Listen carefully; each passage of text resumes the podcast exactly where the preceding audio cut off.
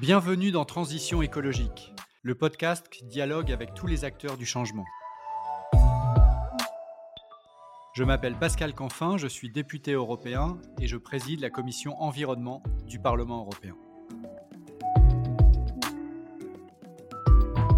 Dans ce podcast, je dialogue avec des responsables politiques, des chefs d'entreprise, des militants de la société civile, et nous soulevons ensemble le capot de la transition écologique. Comment faire face à un enjeu d'une telle complexité Voilà la question clé qui sera le fil conducteur de nos échanges. Mon engagement Vous garantir un podcast sans fausse polémique, sans simplisme et tourné vers l'action. Mon souhait Créer de l'intelligence collective pour gagner la bataille de la transition écologique. Et il va sans dire que la participation de mes invités à ce podcast n'emporte aucune signification partisane pour ceux qui aimablement acceptent de répondre à mon invitation au dialogue.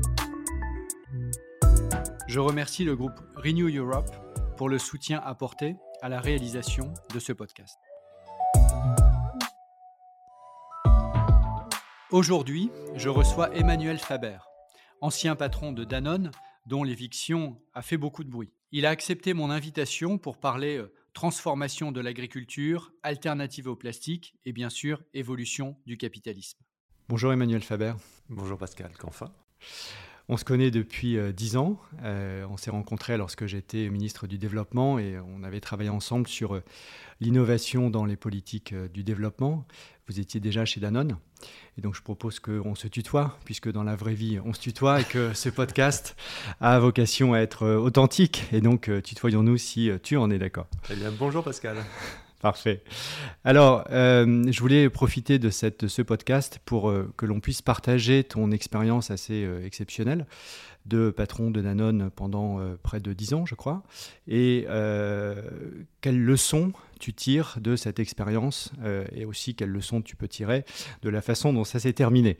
et avant de rentrer dans le contenu des sujets, des obstacles que tu as rencontrés, évidemment une question personnelle. Comment vas-tu six mois après ce qu'on pourrait appeler quand même une éviction de la direction de Danone? Merci Pascal. Écoute, euh, oui, c'est bien une éviction et on pourra revenir. Je suis pas sûr que ce soit le centre euh, le plus intéressant de notre discussion, mais euh, je vais très bien. J'ai passé un été comme j'en avais rarement passé et c'est une, une rentrée qui n'est pas du tout en roue libre. qui est active, mais dans laquelle j'ai vraiment la liberté. C'est un privilège de choisir le temps que je passe et à faire quoi. Et notamment, je suis très content de passer ce moment avec toi. Parfait, je ne te poserai aucune question sur l'avenir puisque de toute façon tu n'y répondras pas. Euh, on va peut-être commencer euh, par un premier sujet qui je sais te tient beaucoup à cœur, c'est la question euh, agricole. donc quand tu étais à la tête de Danone, quels objectifs t'étais-tu fixé pour contribuer à la transformation de l'agriculture et, comment? Hmm. Écoute, moi je pense que l'économie, elle est au service euh, de choses qui la dépassent largement. Et je dis ça parce que ça va pas complètement de soi qu'une entreprise agroalimentaire, ou d'ailleurs qu'une entreprise quelconque, euh, cherche à modifier ou à transformer en profondeur ses, modes opératoires. Après tout, euh, le capitalisme semble avoir fonctionné depuis un certain temps. Il y a plein de gens qui s'en contentent tel qu'il est aujourd'hui. Euh, et donc, c'est parce que j'ai fondamentalement cette vision qu'une entreprise est actrice d'un changement et, a un impact, et bien sûr est impactée par son écosystème, que on s'est posé la question de euh, à la fois notre responsabilité, mais aussi notre responsabilité en tant que dirigeant d'entreprise dans la résilience et la permanence de l'existence de ce métier. Ce métier qui repose sur extraire des ressources du sol. Ça commence par ça.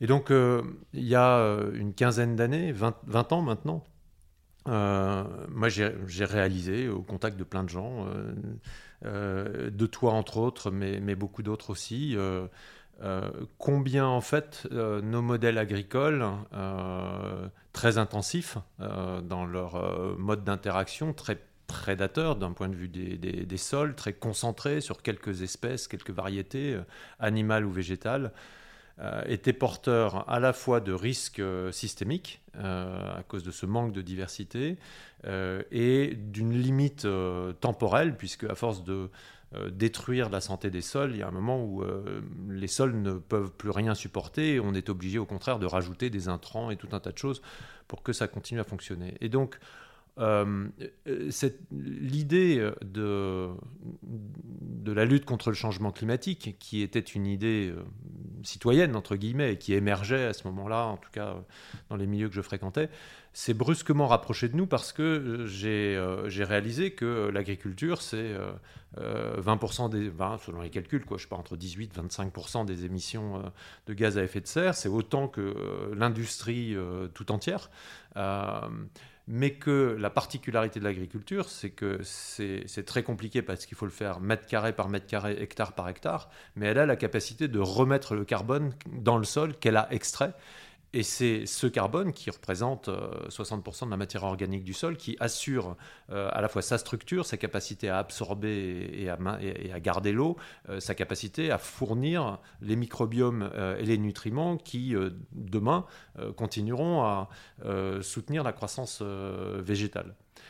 Donc c'est ce cycle-là qu'on a entamé en 2008-2009 euh, et qui nous a euh, graduellement d'abord amené à poser euh, des équations carbone et une ambition carbone de 2010 à 2020 et puis plus long terme, à mettre du bonus pour tous les managers de Danone sur leur empreinte carbone avec un calcul qu'on a appris à faire, qu'on a développé avec SAP, qui est devenu d'ailleurs un, des standards de l'industrie depuis. Et graduellement, euh, on, a, avancé sur le volet agricole de ce carbone, puisqu'il y a d'autres choses, il y a le plastique, on pourra en parler, etc. Mais nos propres énergies, bien entendu. Et, graduellement, on, a, on, a, construit, euh, je dirais à la fois des convictions et des expérimentations pratiques euh, qui montraient que, au travers de ce qu'on a fini par appeler l'agriculture régénératrice, on est passé par l'agroforesterie, euh, le bio, enfin tout un tas de choses. Euh, euh, on s'est aperçu qu'il y avait des modèles rentables de transition agricole qui permettaient de recréer de la biodiversité cultivée. si on a un moment, je voudrais vraiment évoquer cette, question-là, je pense qu'elle est fondamentale, en commençant par la biodiversité dans le sol et la santé des sols.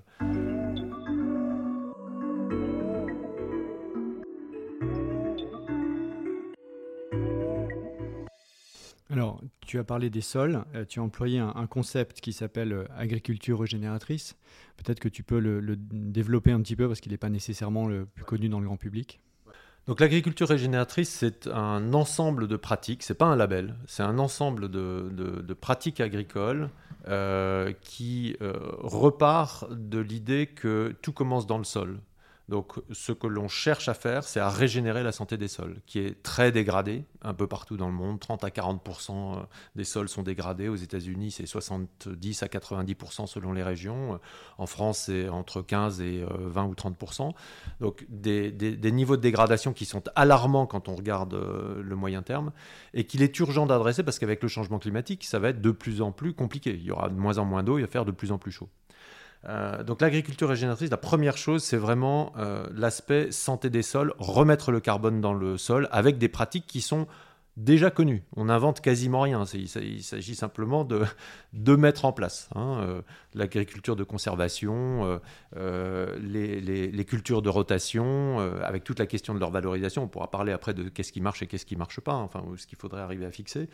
Euh, le non-labour euh, autant qu'on peut, euh, utiliser des plantes gélives quand on peut le faire parce que ça remplace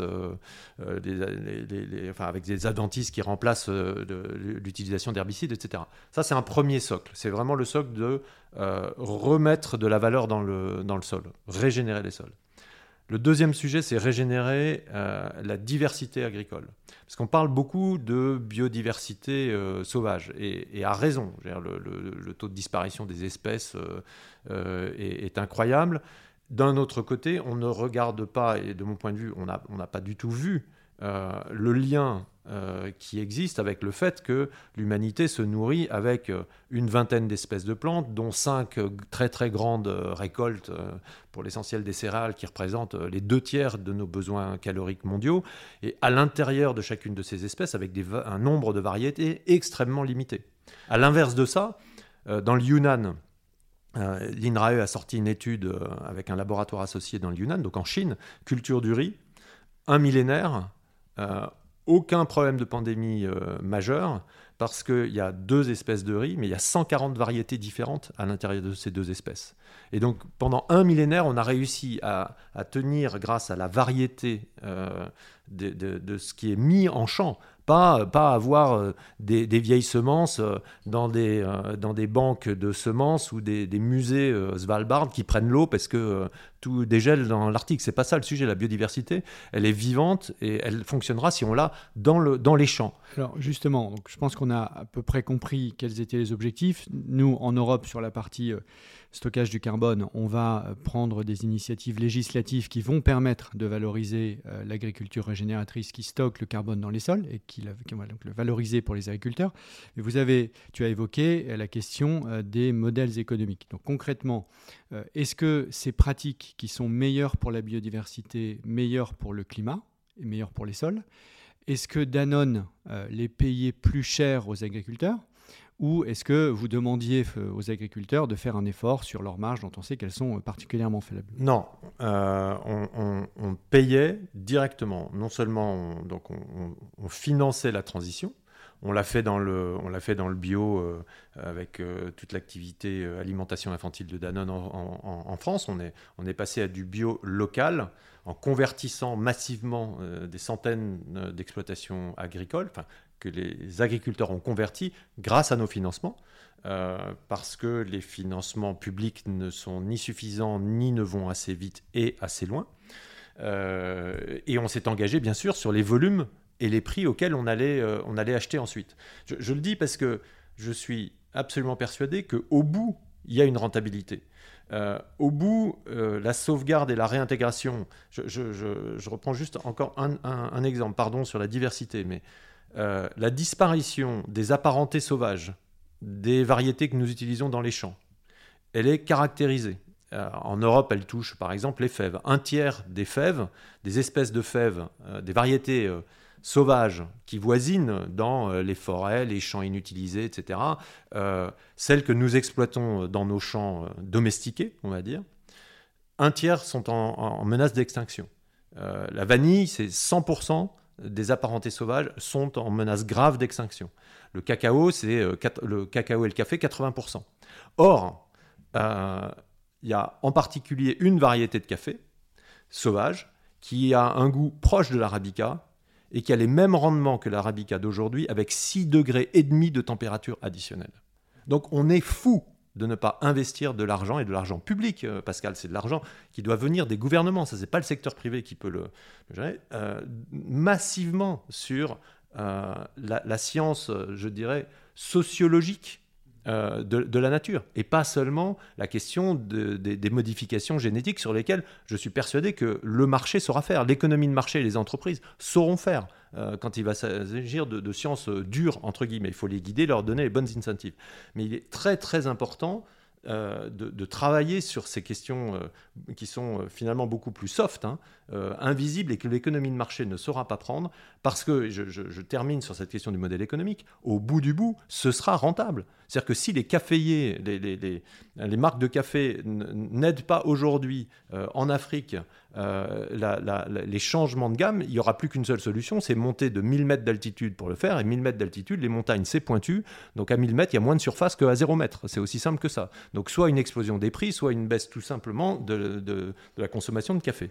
Donc au bout du bout, il y a du rentable. Une déstabilisation et des déstabilisations massives des écosystèmes naturels, sociaux, etc. Donc c'est cet accompagnement, je pense, d'une Europe euh, stratégique euh, sur les choix qu'elle fait et qu'elle aide le secteur privé à faire, qui est nécessaire.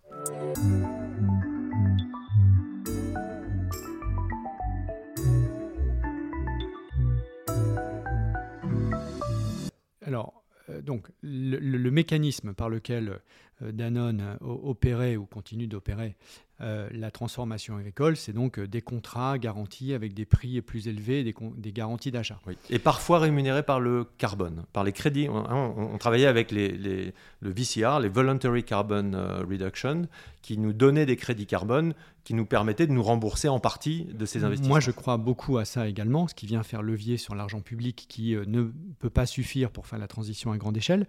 Qu'est-ce qui fait qu'aujourd'hui, ce modèle-là euh, n'est pas déployé partout par les concurrents de Danone, par la grande distribution pour euh, changer d'échelle les pratiques agricoles? Alors, il ne l'était pas il y a 10 ans.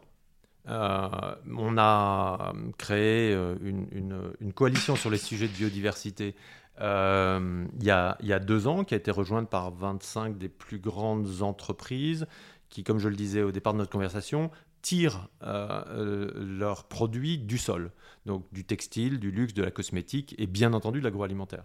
Bon, Nestlé a annoncé euh, il y a un an qu'il basculait partout en agriculture régénératrice à horizon 2030 avec un premier pavé le plus important pour eux qui est celui de l'Europe et, et, la France d'ailleurs. Euh, euh, Pepsi a annoncé au congrès mondial de l'UICN qu'ils faisaient la même chose euh, sur tout leur maïs, leurs céréales, etc. voilà. Donc, ça y est, l'industrie s'y met. elle va s'y mettre sur... Et elle est prête à payer avec les contrats que tu évoquais, parce que sinon c'est un petit peu trop facile. Oui, elle sera prête à le faire. Mais la question c'est est-ce qu'elle est incitée à le faire suffisamment et suffisamment fort et vite pour que la bascule dont on a besoin, on a besoin de la faire dans les 5 euh, à 10 ans qui viennent maximum. Hein. Donc je pense qu'il faut continuer à être incitatif sur ces questions-là. Euh, et les grands vont entraîner des plus petits. C'est vraiment, enfin, cette théorie a tendance à fonctionner. En revanche, sur la question de la biodiversité, là, on n'y est pas du tout. C'est-à-dire réintroduire des variétés anciennes, des variétés existantes, des apparentés sauvages, travailler avec le sauvage et le vivant et le remettre dans les champs, on n'y est pas. Et il y a un, ouais, je veux dire un carcan parce que c'est le mot qui me vient, mais il y a un carcan euh, réglementaire et administratif euh, sur les marchés euh, des semences qui est très différent entre l'Europe et les systèmes anglo-saxons, entre la France et d'autres pays européens, mais dans lequel il est absolument nécessaire de faire sauter un certain nombre de choses pour, je vais dire un mot terrible, reprendre des risques. Aujourd'hui, un des fondements de, de, ce droit des semences, c'est que ne peuvent être euh, commercialisées que des semences réputées stables, c'est-à-dire qui ne muteront pas. Mais on a précisément besoin qu'elles mutent. si elles ne mutent pas, elles sont mortes demain. on ne pourra plus avoir de maïs euh, au sud de la ligne La Rochelle-Valence euh, en, en, France. En tout cas, pas le maïs d'aujourd'hui, c'est pas possible. Donc, il faut absolument qu'on accepte de reprendre le risque du vivant et ça, ça suppose de créer, bien entendu, enfin, c'est des, des, révolutions euh, politiques, mais c'est aussi des révolutions démocratiques. Il, faut qu'il y ait un consensus démocratique qui s'installe autour de ça. Et, on le voit naître, et je trouve que les élections européennes euh, les plus récentes ont montré qu'il y avait des choses qui bougeaient de ce point de vue-là. Et d'ailleurs, la question du risque est fondamentale puisque tout le système agroalimentaire consiste justement à supprimer euh, les aléas, à supprimer les risques. Et ce que le changement climatique notamment réintroduit, ben, c'est qu'au fond, on ne peut pas les maîtriser, ces risques. Et donc, on doit s'adapter. Ça fait partie euh, des questions fondamentales qui sont devant nous.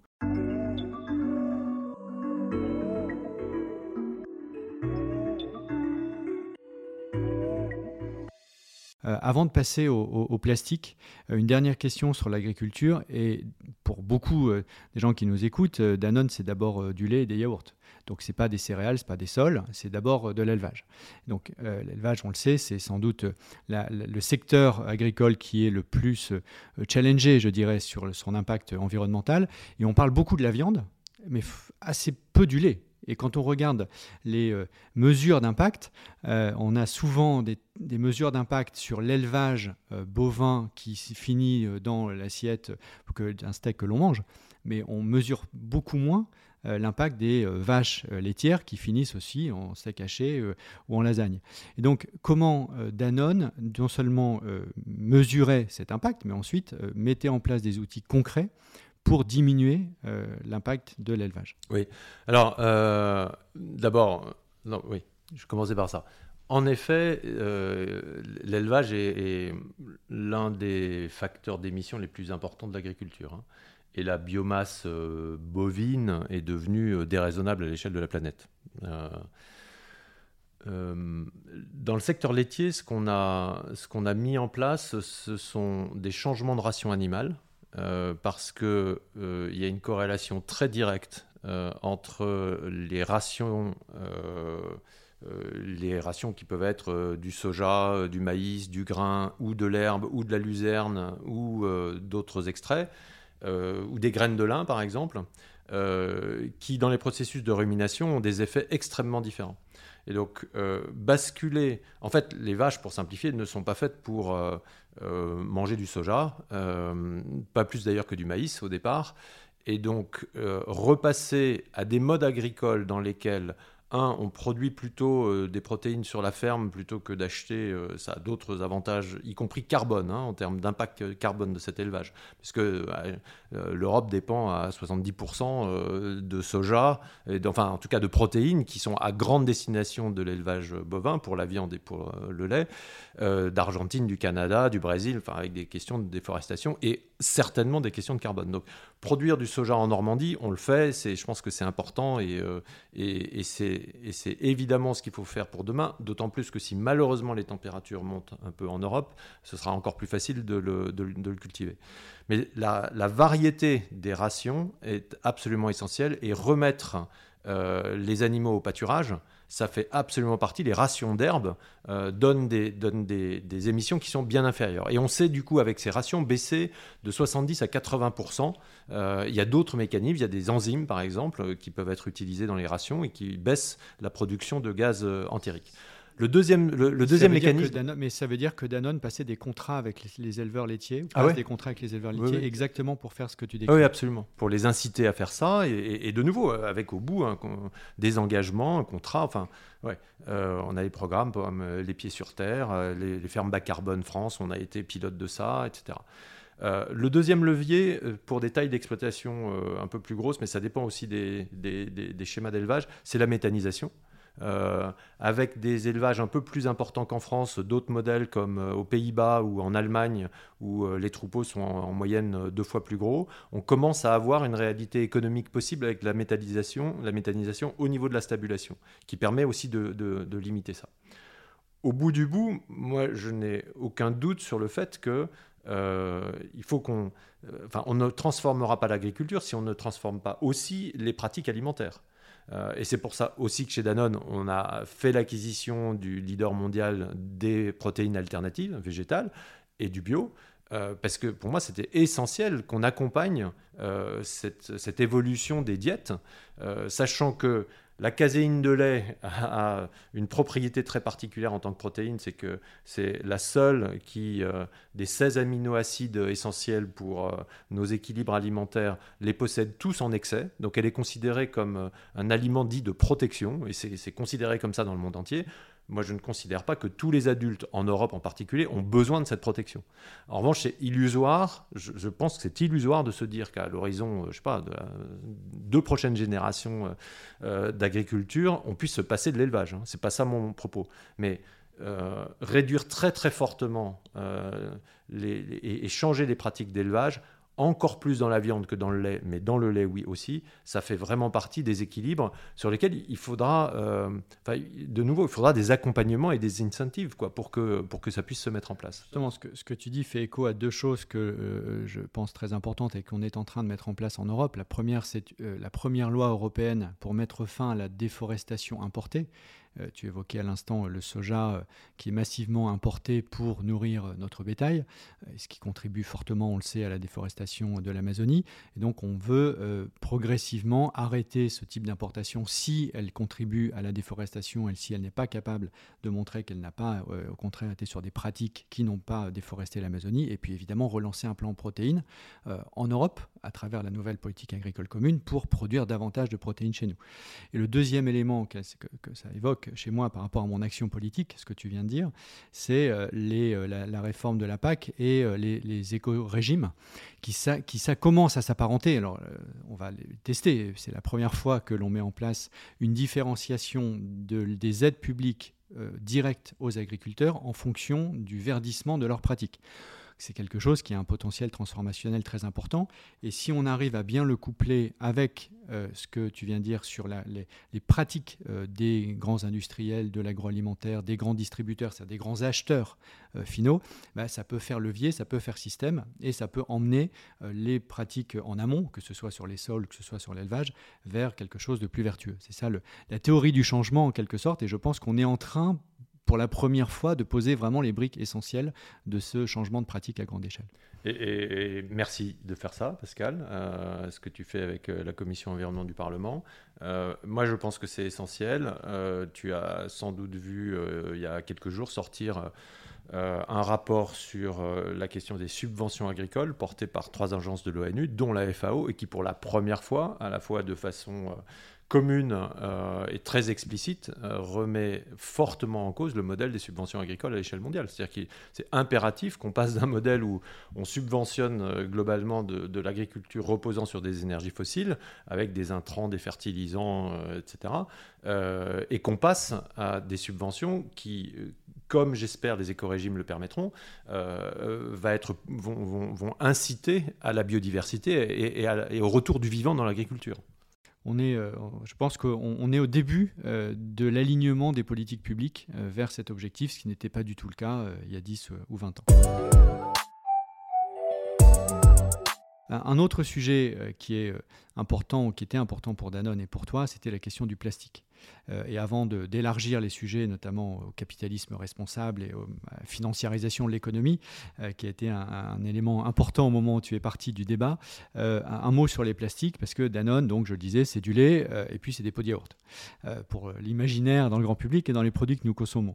Et donc, en tant qu'immense producteur de pots de yaourt très largement non recyclables pendant très longtemps, Comment tu évalues ta responsabilité euh, en tant que PDG de Danone sur la prolifération des déchets plastiques? Bah, je ne sais pas si je l'évalue, mais je la prends, ma responsabilité, parce que euh, je considère que, euh, de nouveau, si des entreprises qui ont une telle taille et une telle capacité d'entraînement que Danone dans son secteur ne prennent pas le leadership euh, de la transition, elle ne se fera pas. Euh, si à l'inverse même on essaye de faire exactement l'inverse et de faire en sorte que le statu quo reste, on va faire durer le statu quo. Donc c'est une responsabilité qui est claire. Après on la prend ou on la prend pas. On a choisi de la prendre euh, et on se retrouve, je le disais un peu comme sur la question des céréales, avec des semences, avec cette question du risque. Euh, le plastique, c'est euh, une matière qui a été considérée comme magique, euh, entre autres parce qu'elle règle parfaitement, en tout cas pour des, produits qui sont humides et dans la chaîne du froid, que sont les yaourts, des produits fermentés. elle règle parfaitement les problèmes sanitaires pour tout le monde. Une fois que c'est fermé à chaud, on est tranquille c'est pratique, c'est léger, euh, ça voyage bien, euh, on peut y mettre des coloris, ça peut être joli. Euh, en tout cas, les générations précédentes le pensaient. voilà. Donc tout militait pour qu'on ne bouge pas là-dessus. Et dans, dans l'eau, tu mentionnais les plastiques, mais il y a aussi l'eau, bien entendu. Et c'est surtout du côté de l'eau que les questions se sont posées d'abord, hein, avec nos grandes marques d'eau un peu partout dans le monde. Et donc oui, Comment est-ce qu'on a fait? La première des choses, c'est que euh, on s'est mis en route sur euh, la réduction du poids, le grammage, l'innovation. Alors là, jusque-là, c'est compliqué à faire techniquement, mais c'est assez facile en termes de business model parce qu'on utilise moins de matière, ça coûte moins cher, c'est plus efficace, donc c'est mieux. Bon. Et ça, ça continue. On l'a entamé il y a très longtemps, euh, avec des coopérations d'ailleurs avec d'autres entreprises du même secteur pour mettre ensemble la capacité à aller plus vite pour descendre vers ça. Deuxièmement, on a commencé à regarder des matériaux recyclables. Euh, alors c'est devenu, c'était déjà le cas avec le, PET euh, dans les bouteilles d'eau en plastique transparent, euh, mais du coup on est rentré sur du bio-PET et sur l'adjonction graduelle et maintenant désormais on va jusqu'à 80-90% sur, certains, sur certaines bouteilles de bioplastique, c'est-à-dire qui sont des polymères issus de déchets euh, de l'agriculture. Hein. Et non pas de culture faite pour non, ça. Hein. Non, c'est pas comme les biofuels, c'est vraiment issu du déchet, de la canne à sucre par exemple, de l'amidon, des choses comme ça. Euh, et puis, bien entendu, l'utilisation du plastique recyclé, qui est devenu, bah, en 5 ans, c'est devenu mainstream, dans l'eau, hein, je parle de l'eau. Et je voudrais au passage dire un truc sur la Commission européenne, c'est que quand euh, la directive sur l'utilisation des plastiques à usage unique est sortie, elle a pris tout le monde de court. C'est-à-dire que d'habitude, il fallait trois ans pour faire une directive. À Ça a été extraordinairement rapide. Trois semaines. On a, franchement, au point que, et on s'en a, déjà parlé, j'estime qu'il y a un certain nombre de choses qui sont allées trop vite et on s'est coupé euh, pour le futur, avec cette interdiction à 2040, des solutions, en particulier en matière de bioplastique, mais, mais je ne sais pas l'objet de la discussion d'aujourd'hui, mais n'empêche que c'est un moment où le politique a pris de court ses responsabilités, enfin tout le monde a pris ses responsabilités, et ben voilà, euh, il n'y a plus qu'à quoi. Maintenant, donc on fait euh, un peu sous la contrainte dans le temps. C'est bancal parfois, mais ça avance. Et donc sur la partie PET pour les boissons, je pense que le train est vraiment parti. Euh, Danone, et pas seulement Danone, hein, plein d'autres euh, grands acteurs des boissons. Euh, on a raté en France la consigne. Ça, c'est vraiment une opportunité ratée, je l'ai dit plein de fois, et c'est vraiment très très dommage pour des questions d'intérêt particulier. Et sur les, sur les pots de yaourt, c'est du, du polystyrène. C'est beaucoup plus compliqué parce que euh, le PS n'est pas recyclable. Euh, donc ça veut dire que le seul moyen de le recycler, c'est de le broyer, euh, de le nettoyer, de le broyer, d'en refaire des grains. C'est absolument pas économique. Donc on a lancé d'abord avec Total à Carlin une joint venture pour tester euh, le recyclage chimique du PS et pas son recyclage. Euh, quand, tu dis PS, euh, on parle de polystyrène. On hein. parle bien de, des, des pots de aucune, envie, aucune envie. voilà, il y a eu d'autres depuis John Venture qui travaillent sur ces questions-là, c'est-à-dire comment est-ce qu'on arrive à refaire un polymère vierge à partir d'un polymère utilisé. et puis l'autre, c'est de, de basculer la sortie du PS. Et c'est un des grands, c'est un des grands euh, pour moi, euh, résultat, tu parlais de bilan euh, de l'année 2018-19 chez, chez, Danone. On a décidé qu'à horizon 2025, on sortirait entièrement du polystyrène, en particulier en Europe dès 2024, avec l'utilisation de bioplastiques, de PET, comme dans les bouteilles, et de PET recyclés Parfois, d'ailleurs, et on a déjà basculé un certain nombre de marques, euh, tout en, Angleterre c'est terminé, en France c'est en train de se faire, en Belgique c'est en cours, euh, avec euh, dans un, pour un certain nombre de marques l'utilisation même de, de, carton et de papier recyclé. C'est des centaines de millions d'euros d'investissement. cette accélération de la démarche pour sortir des plastiques, et c'est une réduction d'environ 50% euh, sur 4 euh, ans euh, de l'empreinte carbone liée aux emballages de Danone.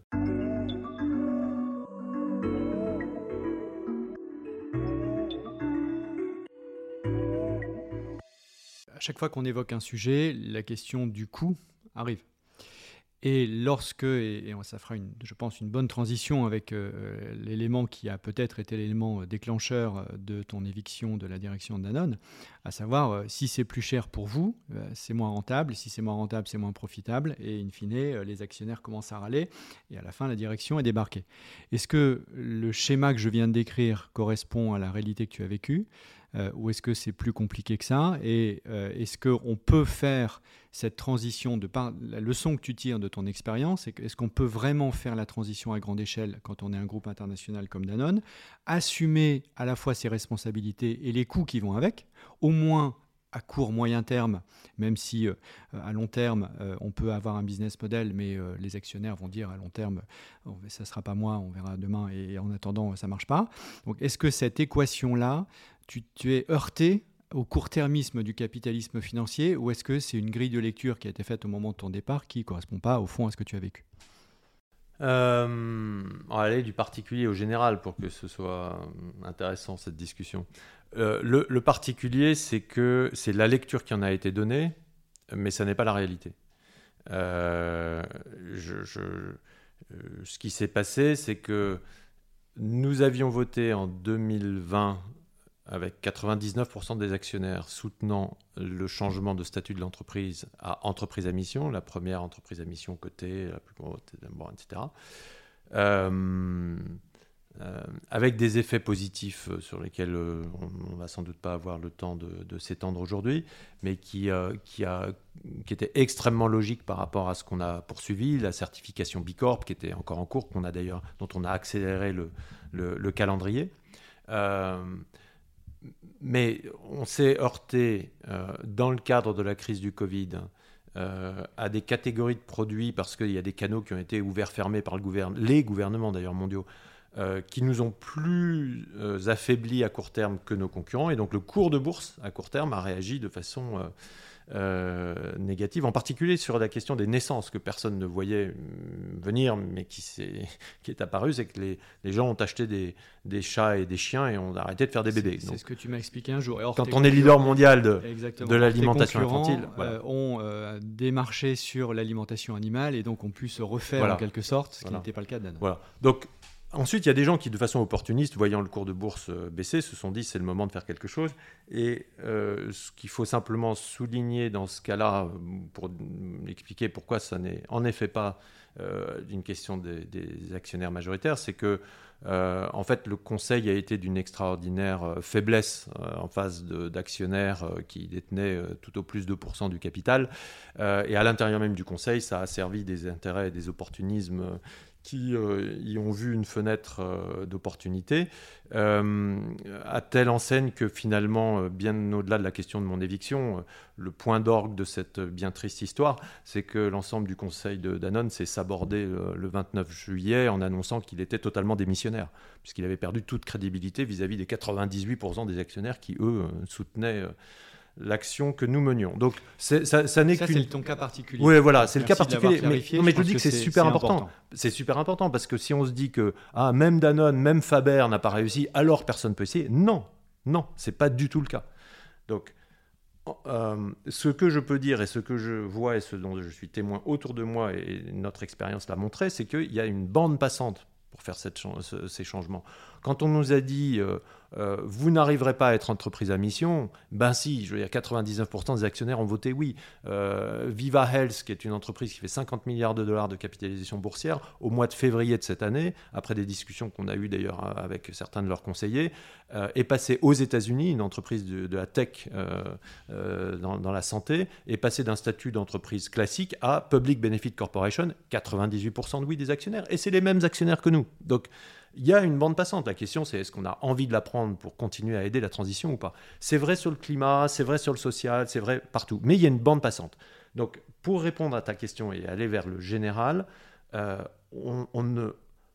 c'est bien, mais ça n'ira ni assez loin ni assez vite. Si on veut euh, mener la transition qui font que la planète reste habitable pour les humains, elle restera habitée par plein d'autres après les humains. Mais si elle est habitable pour les humains, on a un point de passage en 2030, c'est-à-dire dans moins de 10 ans maintenant, qui est essentiel, moins 50% d'émissions. Donc ça veut dire qu'il faut qu'on fasse moins 5, moins 7 tous les ans.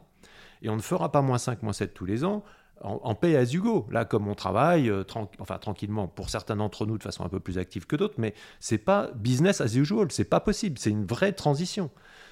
Donc cette transition, on en a parlé dans le milieu agricole, mais elle, est partout. Euh, elle est climatique, et je, suis euh, assez optimiste sur le fait que euh, les forces de changement sont en train de se mettre en place et que ça va avancer. Mais tout de suite après, dans le comment, elle est sociale. Euh, parce que les personnes qui sont aujourd'hui économiquement les plus vulnérables vont être aussi, dans l'ensemble, les plus vulnérables dans cette transition. Donc, ça veut dire que le, système, l'économie de marché ne va pas y arriver toute seule. Elle a besoin de, euh, de cadres qui soient fixés par la juridiction, par euh, les États, euh, par des systèmes de métriques. Je, pense que la prochaine étape absolument essentielle, c'est l'adoption de métriques, de normes extra-comptables qui soient opposables, auditables aux investisseurs et qui je reviens sur oui, c'est exactement ce qu'on est en train de faire en Europe. Hein. On est en train de réviser ce qu'on appelle la directive du reporting non financier dans le jargon, exactement pour faire ça. C'est-à-dire euh, le rendre. L'objectif, c'est de le rendre auditable, opposable, avec des données qui euh, ensuite sont totalement euh, intégrées, internalisées par les investisseurs et qui engagent la responsabilité à terme de l'entreprise. Oui, et ça va avoir, donc il faut absolument faire ça, et c'est super que l'Europe soit en train de le faire. Enfin, moi, je pense que ce qui se passe au niveau européen avec les frags, c'est, euh, ça construit vraiment l'avenir. J'ai, plus de questions sur euh, la vitesse à laquelle on va, parce que je pense que c'est très très urgent que les très grandes entreprises y aillent. C'est un peu moins urgent que les plus petites entreprises y aillent. Donc moi, je serais assez partisan de faire euh, des séquences. D'autant que du côté des Américains, euh, le système comptable américain s'est équipé pour faire sa propre version de cela déjà, mais en visant exclusivement les grandes entreprises cotées, c'est-à-dire 3 ou 500 entreprises. Hein. Donc, et au total, il faudra malgré tout aussi qu'on assure la cohérence et la convergence de tout ça avec ce qu'on appelle les, euh, les, IFRS, qui sont les, normes comptables internationales d'une fondation euh, indépendante basée à Londres. donc ces éléments-là sont essentiels, mais quand tu dis opposable aux entreprises, je vais plus loin, opposable au marché financier. Parce que le jour où toutes les entreprises reportent le carbone de la même façon, nous, nous on avait fait le choix euh, de, mettre, de, publier un résultat, euh, un, bénéfice ajusté de la charge carbone. Mais c'était une norme comptable euh, qu'on avait créée nous, quoi, tout en le disant et en l'expliquant. Et c'était très intéressant d'ailleurs le débat que ça a créé. Mais admettons que demain cette norme comptable soit vraiment une norme. Ça veut dire que les investisseurs qui aujourd'hui pour beaucoup quand même, hein, sont sous pression de leurs propres mandants, c'est-à-dire les épargnants, les universités, les syndicats, euh, les gouvernements, les églises, les, églises enfin voilà, les fonds de pension, qui placent leur argent, leur demandent aujourd'hui euh, d'assumer des critères sur les normes qu'on appelle ESG, environnement, social et gouvernance, sur lesquels ils ne sont pas capables de se positionner parce que personne ne reporte de la même façon. Le jour où un, gérant de portefeuille peut être euh, euh, évaluer non seulement sur la performance boursière de son portefeuille, mais sur la performance carbone. Parce que toutes les entreprises euh, euh, reportent le carbone. Donc tu prends l'année N et tu prends l'année N plus 1 et tu fais la différence. Et du coup, ça veut dire que ce fonds-là, il a peut-être été moins performant en termes de réduction carbone que le fonds de son concurrent. Et donc, quand on va chercher à quand, ces, mandants, euh, quand ces gens qui placent leur argent vont chercher aussi à avoir de l'impact et pas seulement de la performance financière, ben, ils vont mettre de l'argent plutôt chez celui qui a euh, plus fortement réduit ou accompagné cette réduction. Et d'ailleurs, ça va créer des incentives pour que les investisseurs, du coup, posent des questions aux, aux, aux aux patrons et patronnes sur leur stratégie climat et s'assurer que les ambitions de réduction carbone qu'ils ont bien mis là, comme ils font de la guidance sur leurs résultats nets par action, ils feront de la guidance sur leurs, objectifs de réduction, et ils vont être tenus de les faire. Donc tu, resynchronises euh, la finance avec l'économie et l'économie avec le besoin urgent de cette transition. Alors ça, c'est tout ce qu'on appelle l'agenda de la finance verte euh, en Europe, euh, ailleurs aussi aux États-Unis maintenant, mais l'Europe, je pense, est le leader mondial sur ces sujets.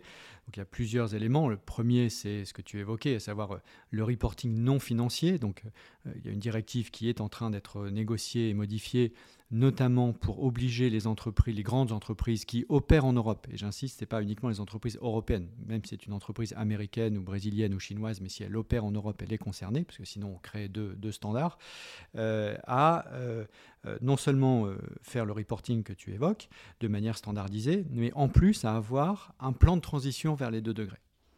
Ça veut dire qu'on va progressivement mettre tout le monde dans une même grammaire, consistant à dire non seulement vous devez réduire, mais vous devez nous dire et dire à vos investisseurs, à vos actionnaires, comment dans la durée, euh, votre, quelle est votre stratégie pour aligner progressivement vos modèles économiques vers, sur l'accord de Paris?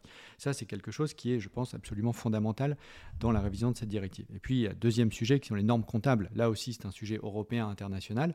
Moi, c'est un sujet que les responsables politiques ignorent assez largement. Or, je suis absolument persuadé à titre personnel que c'est fondamental pour les raisons que tu as évoquées. Et d'ailleurs, l'initiative de Danone, euh, je vais rebondir dessus hein, pour avoir une sorte de double comptabilité, une comptabilité financière et ensuite résultat financier ajusté du résultat carbone. Je pense que c'est une, très bonne, une très bonne voie.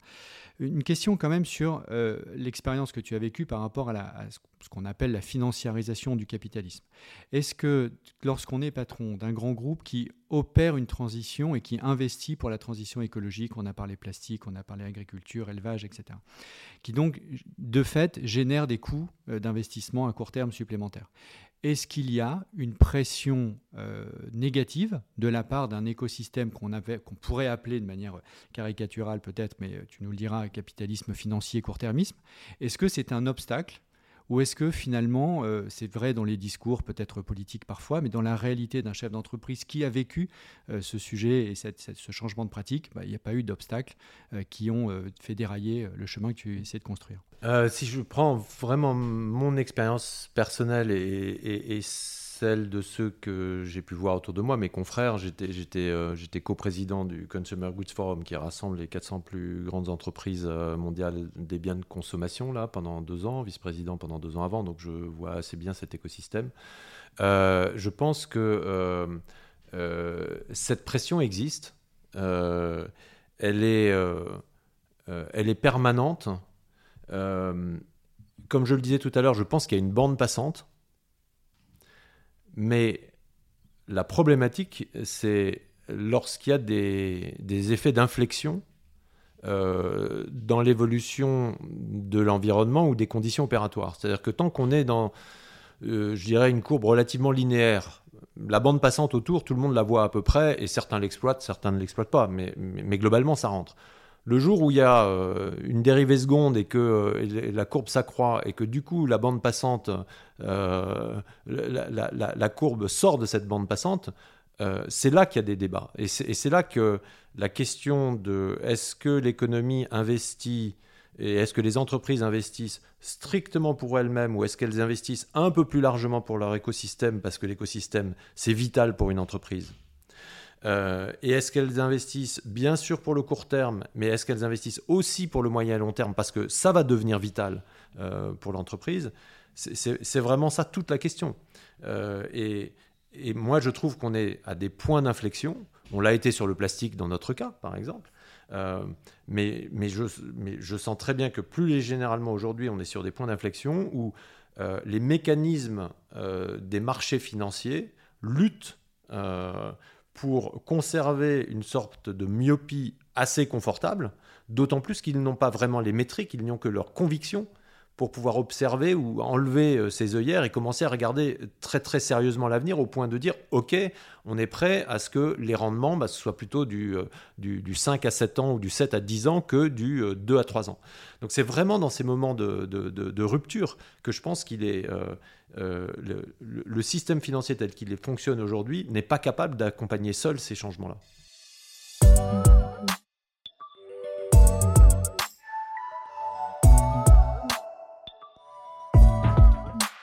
Alors, pour conclure euh, ce podcast, Emmanuel Faber, une question euh, peut-être un peu plus légère euh, sur les lieux, les livres, les auteurs, les espaces naturels, ce que je sais que vous faites, tu fais beaucoup d'alpinisme, qui t'inspirent, qui te régénèrent et qui te font avancer. J'ai lu Baptiste Morisot récemment, qui, qui, a écrit pas mal de bouquins, mais notamment un qui s'appelle Manière d'être vivant euh, et que j'ai trouvé euh, extrêmement régénérant euh, sur la diplomatie entre les espèces nécessaire si nous voulons tous continuer à vivre ensemble sur cette petite planète. sur les espaces, au-delà de 3000 mètres d'altitude, je me sens très bien. Bon, bah, on va essayer de rester à la fois à 3000 mètres d'altitude et les pieds sur terre pour changer, euh, non pas sauver la planète, parce que la planète s'en sortira très bien sans nous, mais sauver simplement euh, nos capacités euh, de vivre à 6, 7, 8, 9, 10 milliards demain sur cette petite planète. Merci beaucoup Emmanuel Faber et à très bientôt. Merci Pascal, à bientôt.